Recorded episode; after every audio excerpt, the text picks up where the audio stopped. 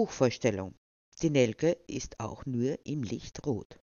Hallo und herzlich willkommen bei Love, Peace and Tofu, dem Podcast für eine bessere Welt. Ein wesentliches Instrument für das Erreichen einer besseren Welt waren und sind Revolutionen, also gewaltsame Umbrüche, die die bestehenden Verhältnisse von heute auf morgen verändern sollten. Unzählige gab und gibt es davon. Spannend daran ist, dass sie erst dann geschahen, wenn die Lage unerträglich war und der Leidensdruck so hoch, dass es nicht mehr so weitergehen konnte. Oder anders gesagt, egal wie folgenschwer die Revolution sein würde, niemals würde sie so schlimm sein wie die Leidenssituation, in der sich die Menschen befanden. Man kann es vergleichen mit einem Druckkochtopf, dessen Druck immer größer wird. Solange der Kochtopf es aushält, passiert nichts. Doch dann entlädt sich der aufgestaute Druck in einer gewaltsamen Explosion. Ebenso ist es bei Revolutionen, denn für die Betroffenen kann es eigentlich nur besser werden. Deshalb habe ich mir zwölf Revolutionen herausgesucht, die exemplarisch zeigen, dass es letztlich nur um die verlorene Freiheit geht, gegen Unterdrückung und Ausbeutung aber auch, dass jeder Aktion eine Reaktion folgt, die vieles des Erreichten wieder rückgängig macht. Hier lese ich euch die ersten drei Kapitel des Buches Die Nelke ist auch nur im Licht rot vor. Beginnend mit der neolithischen Revolution, also der Sesshaftwerdung des Menschen vor circa 10.000 Jahren. Folgend mit der kopernikanischen Wende, also einige Zeit danach, um das Jahr 1543 und anschließend der industriellen Revolution Ende des 18. Jahrhunderts. Also beginnen wir mit der neolithischen Revolution. Und der Titel lautet Der Ursprung aller Ungerechtigkeit im Neolithikum.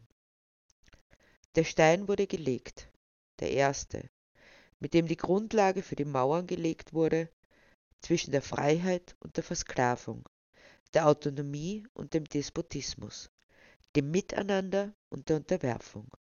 Land, Tier, Mensch, alle wurden in Geiselhaft genommen, von der Notwendigkeit zu verteidigen, was man sich ruchloserweise ungestraft aneignete. Inmitten des friedlichen Verstehens wurde der Sturm der Zwietracht entfacht, der Orkan der sozialen Verwüstung entfesselt. Grundstein für Eigentum und Besitz. Nationalismus und Patriotismus. Alles begann mit nur einem Stein. Mauern zu bauen, Zäune zu errichten, einzusperren, was dem Leben und seiner Lebendigkeit entzogen und in die Geiselhaft des Eigentümers gezwungen wurde. Das Land, die Tiere und die Frauen. Das Land zur Bewirtschaftung, wo sind die Gräser hin verschwunden, die wilden und genießbaren, jedem zugänglich? Die Tiere für die Vorratshaltung. Wo ist das Bestreben der freien Entfaltung, der individuellen Planung und des Verbleibens im angestammten Sozialverband geblieben? Die Frauen, reduziert auf die Verpflichtung zur Fortpflanzung. Wo sind die sonnigen Tage der Liebe als eigene, unverfälschte Entscheidung? Verkommen. Er legte seinen Stein, der Mensch, der sich entschloss, die erste Aneignung zu vollziehen, ohne über die Folgen nachzudenken, denn sein Denken geht nicht über den begrenzten Horizont seines Besitzwillens hinaus. Ausgesperrt, was nicht hineingehört, was nicht beherrschbar ist, wie die Klugheit der Verbundenheit mit der Natur, dem Lebendigen wie die Beständigkeit eines tätigen Miteinander, wie die Zugehörigkeit zu einem Ganzen und einer Solidargemeinschaft. Ein anderer kam, einer, der nicht eingelassen werden sollte, der damit zum Feind wurde, zum Gegner, zum potenziellen Dieb, der nichts wusste von all dem Potenzial, das ihm aufgebürdet wurde, durch den einen Stein. Langsam kam er näher, zu begutachten, was da geschah. Inmitten der Weite, die jedem zugänglich war, bis zur Legung dieses ersten Steins. Ganz nahe kam er, doch der, der den Stein legte, witterte Gefahr. Mitten durch das Land, das er sich aneignen wollte, könnte er wandern, dieser andere, das durfte er nicht zulassen. Deshalb nahm er den Stein auf, den der Grundlegung. Mit aller Kraft schleuderte er ihn von sich, den störenden anderen zu erschlagen. Tot blieb er liegen. Unbehelligt wurde die Mauer gebaut, die Pfähle in den jungfräulichen Leib der Erde gerammt, die erste in Besitznahme vollzogen. Es war der Stein, der die Weichen stellte in eine Zukunft der Ausbeutung und Entfremdung. Und es begann mit einem Mord.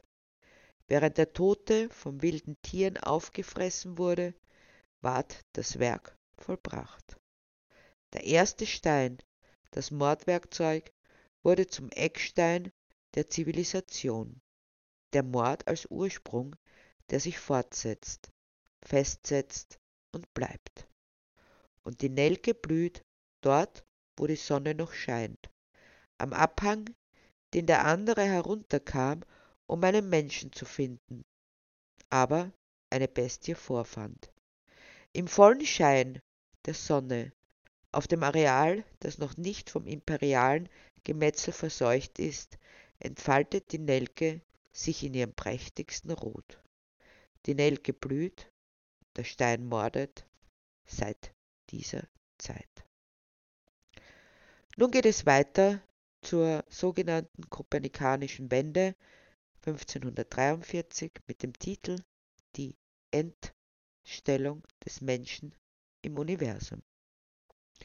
De Revolutionibus Orbium Coelestium, so der sperrige lateinische Titel des Hauptwerkes von Nikolaus Kopernikus, das 1543 in Nürnberg erstmals gedruckt wurde, im Jahr seines Todes, nachdem er es Jahre zurückhielt.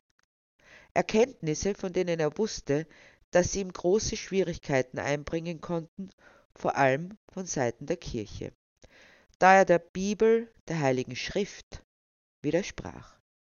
Bis heute gibt es Menschen, die das heliozentrische Weltbild, in dem alle Planeten um die Sonne kreisen, nicht anerkennen. Eine abgeschwächte Form des geozentrischen Weltbildes findet sich im tychonischen Weltbild, bei dem sich die von den anderen Planeten umkreisten Sonne um die Erde bewegen. Für die deutsch gewohnten Ohren klingt es fast nach einer Verniedlichung, wenn man den Titel übersetzt mit über die Umlaufbahnen der Himmelssphären. Denn wo ist das Revolutionibus abgeblieben, was doch so sehr an Revolution erinnert? Dabei bedeutet dieses lateinische Wort nichts weiter als Umwälzung. Ein zahmes Wort. Wirklich? Umwälzung? Planiert mit Dampfmaschine? Das, was man nicht sehen will, ans Licht bringen?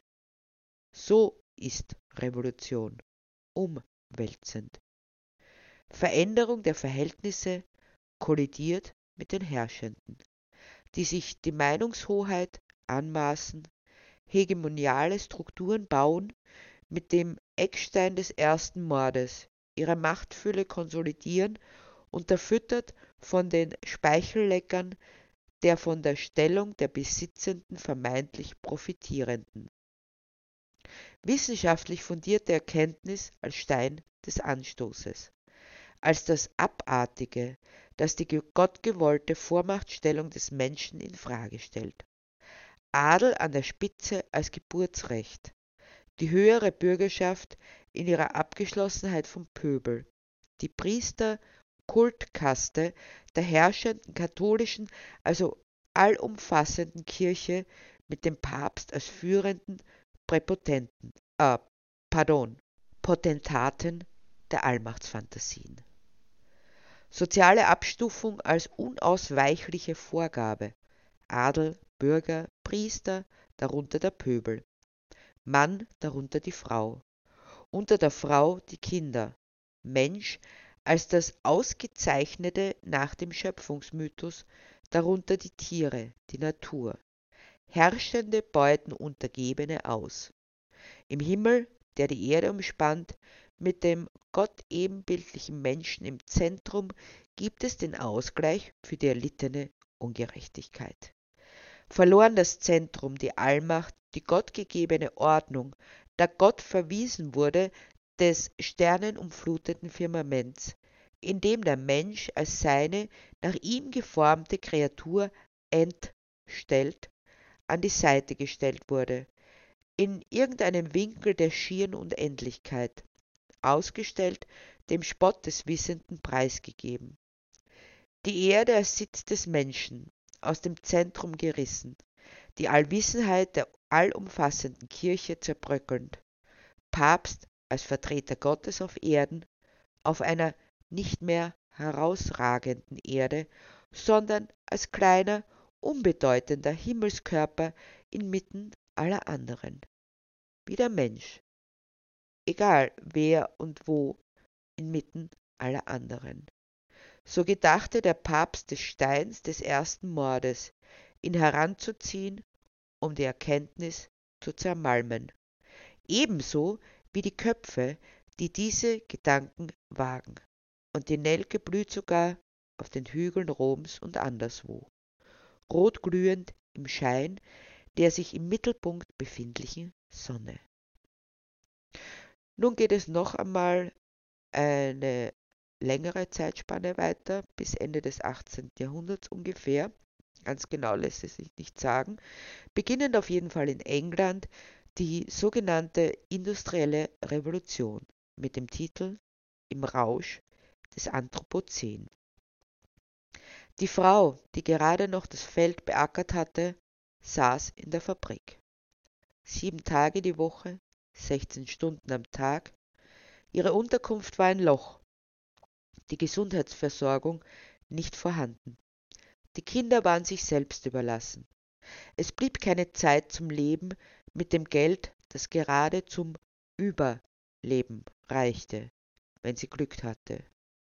An die Maschinen angekettet, anfänglich, Disziplin einprügelnd, verschwunden im Ghetto auch des Lebens, weit ab von Sonne und Wärme in der Kälte der Ausbeutung. Prediger wüteten gegen die moralische Verkommenheit. Feine Damen, die die Kleider trugen, die sie genäht hatte, sahen auf sie herab. Kakerlaken der Gesellschaft, menschliche Kakerlaken der Gesellschaft.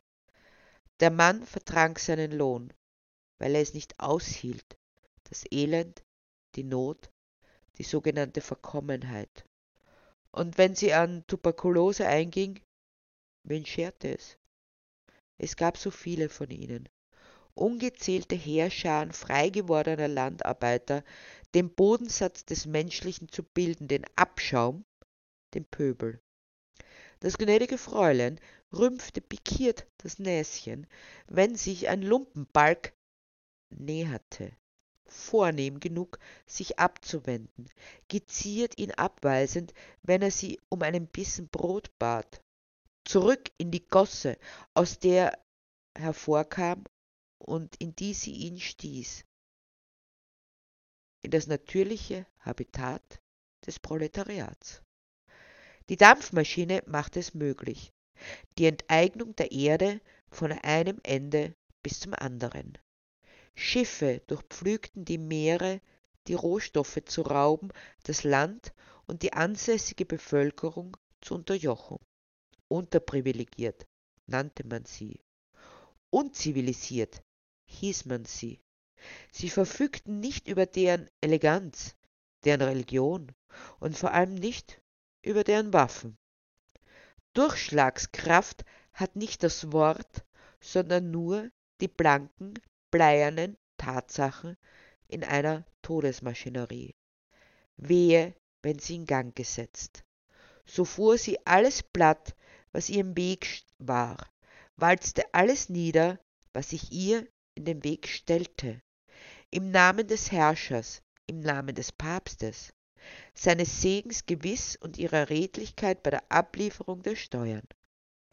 Endgültige Erhebung über alles Lebendige, die Erde zu unterwerfen, nicht müde werdend im Namen eines Gottes zu predigen, der keine Achtung verdiente, weil er sie selbst nicht kannte. Nicht Achtung der eigenen Schöpfung, das Wort zu gebrauchen, wie man es für notwendig hielt. Macht euch die Erde untertan. Wiederholend wie ein Mantra, weiße, reiche, chauvinistische Männer nahmen es an und münzten es auf sich. Nur auf sich. Erfindung reihte sich an Erfindung, um noch effizienter und effektiver zu werden bei der Produktion, der Ausbeutung, der Unterwerfung und dem Morden. Stein um Stein wurde geschleudert, doch es war immer noch wie am Anfang.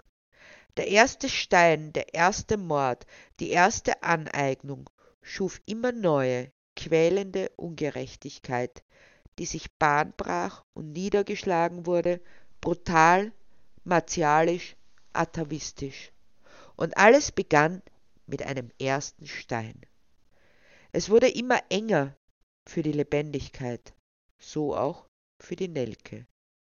Die Plätze an der Sonne, die sie zum Leuchten brachte, im kräftigsten Rot, immer seltener.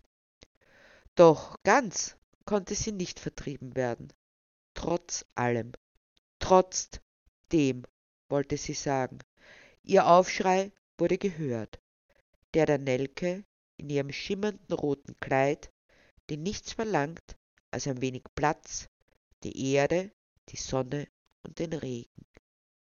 In ihrer Genügsamkeit war sie schon immer überlegen, dem Menschen in seiner unstillbaren Gier.